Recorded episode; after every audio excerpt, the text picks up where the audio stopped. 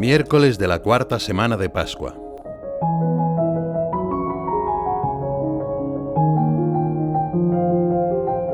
El Evangelio de la Misa de hoy recoge un discurso proclamado por Jesús poco antes de su pasión. Clamó y dijo, El que cree en mí no cree en mí, sino en aquel que me ha enviado.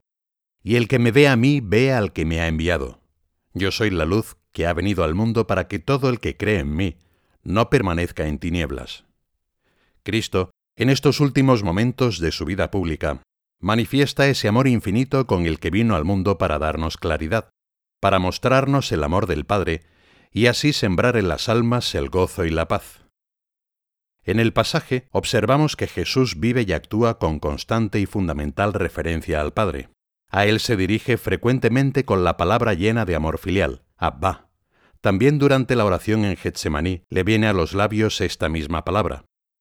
Cuando los discípulos le piden que les enseñe a orar, enseña el Padre nuestro. Después de la resurrección, en el momento de dejar la tierra, parece que una vez más hace referencia a esta oración cuando dice, Subo a mi Padre y a vuestro Padre, a mi Dios y a vuestro Dios.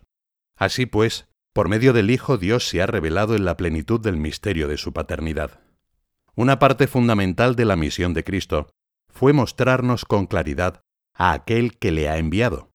Y no solo eso, sino con su muerte y su resurrección, hacernos hijos de Dios. Para San José María, esta realidad es el fundamento sobre el cual construir la vida interior. Por eso recordaba continuamente que Dios es un Padre lleno de ternura, de infinito amor. Llámale Padre muchas veces al día, y dile, a solas en tu corazón, que le quieres, que le adoras, que sientes el orgullo y la fuerza de ser hijo suyo. Supone un auténtico programa de vida interior que hay que canalizar a través de tus relaciones de piedad con Dios, pocas pero constantes, insisto, que te permitirán adquirir los sentimientos y las maneras de un buen hijo.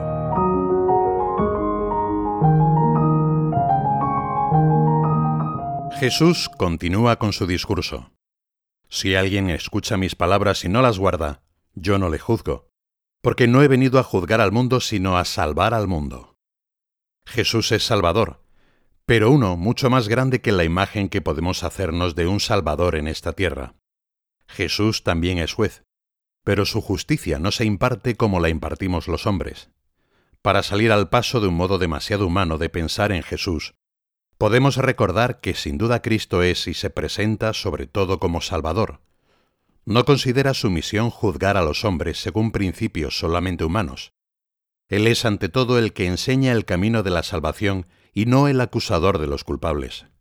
Por tanto, hay que decir que ante esta luz que es Dios revelado en Cristo, ante tal verdad, en cierto sentido, las mismas obras juzgan a cada uno. La predicación del Señor estuvo marcada por la mansedumbre.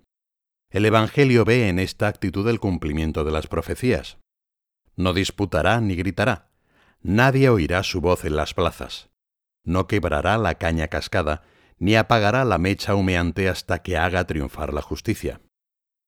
El Señor anuncia la verdad con claridad, pero rechaza cualquier actitud que lleve a humillar o aplastar a quienes no aceptan su predicación. Quiere ganarse el corazón de cada uno. Jesús no quiere convencer por la fuerza, decía San José María, y estando junto a los hombres, entre los hombres, les mueve suavemente a seguirle, en busca de la verdadera paz y de la auténtica alegría. Es bueno recordar la inconmensurable paciencia de Dios, que cuenta con los límites de sus hijos. Cada alma tiene su tiempo. Son innumerables las historias de personas que, gracias al acompañamiento comprensivo de un buen amigo, acaban descubriendo la alegría de abrir el corazón a Jesucristo. La verdad no se impone de otra manera sino por la fuerza de la misma verdad que penetra suave y fuertemente en las almas. A esta convicción, tomada de la vida de Cristo y de la experiencia de la Iglesia, se la ha considerado como el principio de oro para la evangelización.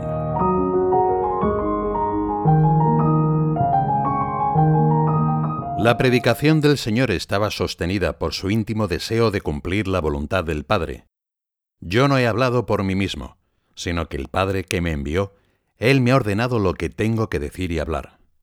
Jesús vivía de cara al Padre y de ahí sacaba la fuerza para iluminar a la gente que le rodeaba.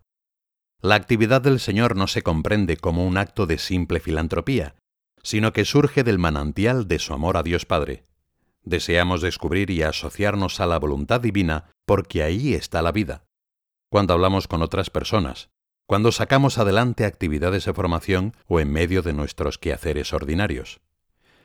Realizar nuestras tareas cara a Dios nos ayudará también a ver desde su perspectiva los aparentes fracasos y los momentos en los que no llegan los frutos. Cualquier energía gastada por hacer el bien es fecunda, aunque no lo veamos externamente. Tal fecundidad es muchas veces invisible, inaferrable, no puede ser contabilizada. Uno sabe bien que su vida dará frutos, pero sin pretender saber cómo, ni dónde, ni cuándo. Y cuando el desánimo llegue a nuestra vida, podemos mirar de nuevo a nuestro Padre Dios. Aprendamos a descansar en la ternura de los brazos del Padre en medio de la entrega creativa y generosa. Sigamos adelante, démoslo todo, pero dejemos que sea Él quien haga fecundos nuestros esfuerzos como a Él le parezca. Quizá en esos momentos, cuando vemos claramente que la misión nos supera, es cuando Dios nos enseña que es Él quien hace nuevas todas las cosas, a partir de nuestra limitada correspondencia, Entenderlo y vivirlo es el modo de fundamentar la propia vida sobre roca. En este anhelo por sintonizar, como Cristo, verdaderamente con los deseos del corazón de Dios Padre, nos puede servir saborear con novedad el Padre nuestro.